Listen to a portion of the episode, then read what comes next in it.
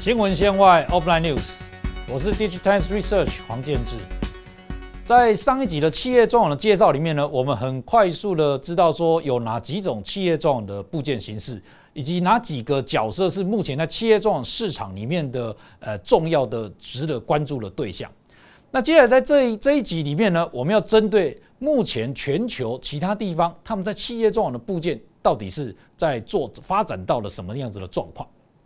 好，首先我们先来看一下，在这个研究报告里面有提到啊，就是说目前具有部件企业装网机会的场域，他们用各种不同的一个场域呢来做个统计。大家可以从这一张图很明显的看到，就是说有关工业以及制造这方面的场域呢，算是目前来讲大家作为看好的，也就是说它对于导入企业装的机会是最大的。那其次像是一些仓储啊，以及在其次像是一些这个医院、实验室等等的场所。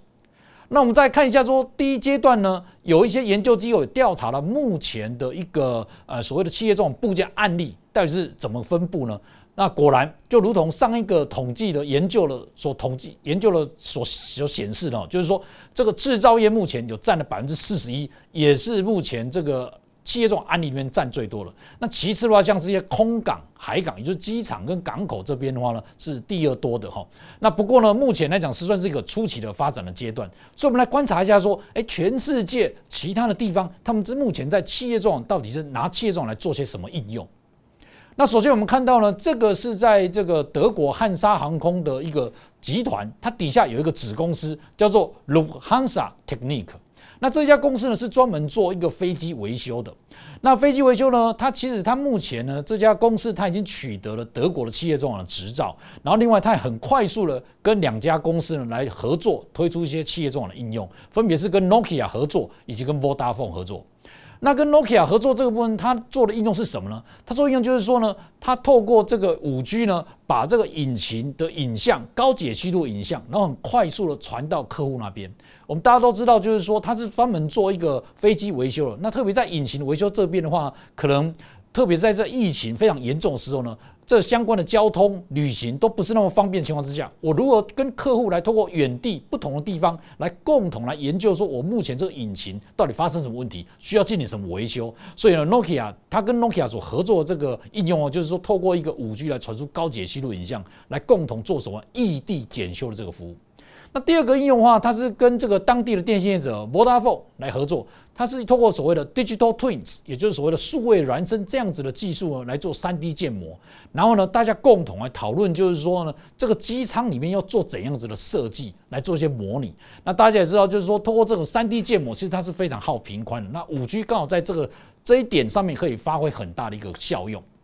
好，那第二个案例呢，我们来看到的是日本的这个案例哦。那日本的保全业者 Alsoc，那他跟这个呃日本的金兵线呢合作，他们在日本羽田机场第三航下推出所谓的五 G 保全这样子的应用。那通过五 G 把五 G 的技术分别装在三种不同的 device 上面，来达到五 G 保全。第一种就是说把五 G 放在无人机上面。那我们大家都知道说无人机它是属于这个移动的状态的。那在无人机上面的一个呃照相机呢、摄影机呢，它可以随时的做一个呃现场的一个监看。那通过五 G 的技术，它可以把高解析度的影像呢，可以传到后台这边来。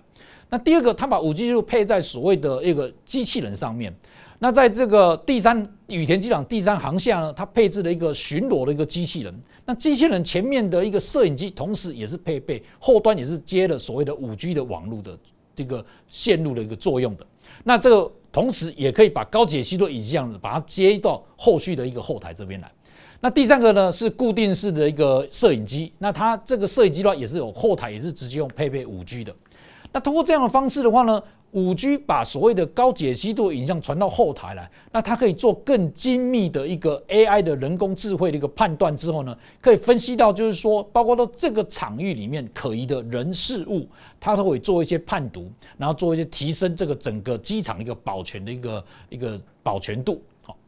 那第三案例我们看到就是在美国这边案例了，我们看看到说农业这部分呢，可能大家会觉得说，哎。对五 G 的需求可能不是那么高的。那实际上呢，在美国一个最大的农机业者 John Deere 这边呢，它其实呢，它不只是在卖农业机械设备，一些什么拖拉机啊、印影机之类的，它甚至自己去标下了五 G 的专网的频谱。他要做什么？一个做设备标五 G 频谱，他要做什么？他要做提供这个五 G 专网的应用服务给他的客户。我们大家都知道，说一般乡村地区哦，其实是一般的商用的一个电信业者，他比较不想去布网络的。那 John Deere 为了让他的旗下的客户呢，也能够享受到一些高速的。宽频的服务，而且特别是五 G 有做所谓的大的广域物联网这样服务呢，所以他自己标下频谱，自己来做五 G 的一个专网的服务哈。那特别是他其实在这过程中还做了很多准备，他有收购了一些新创的业者呢，来借由影像辨识搭配五 G，然后呢能够让这个呃它的一个龙机具呢或者无人机可以辨识整个杂草，然后进行施药，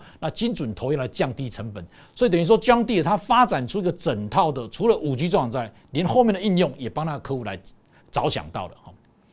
那接下来应用我们看到就是法国戴高乐机场的一个应用哈。那其实我们刚之前的这个分析有提到，就是说空港、海港也算是非常重点，能够导入五 G 企业重要的一个应用的。那在戴高乐机场这边的话呢，它呢要做什么应用呢？首先，它要做所谓的空侧飞机调度，然后整合各地的不同的资讯来源，然后做一个整合的协同管理工具，然后来提供给这个机场的管理人员。我们大家都知道，说现在机场的这个调度呢，其实非常讲究效率。也就是说，从机场落地之后，然后到起飞，那其实落地之后呢，它其实有很多这个相关的事务要准备，包括说地勤人员啊，还有飞机上的一些相关的耗材啊、一货运等等的。所以，他把这些相关的作业、各种不同的一个资讯来源，都把它汇整在同个平台里面来。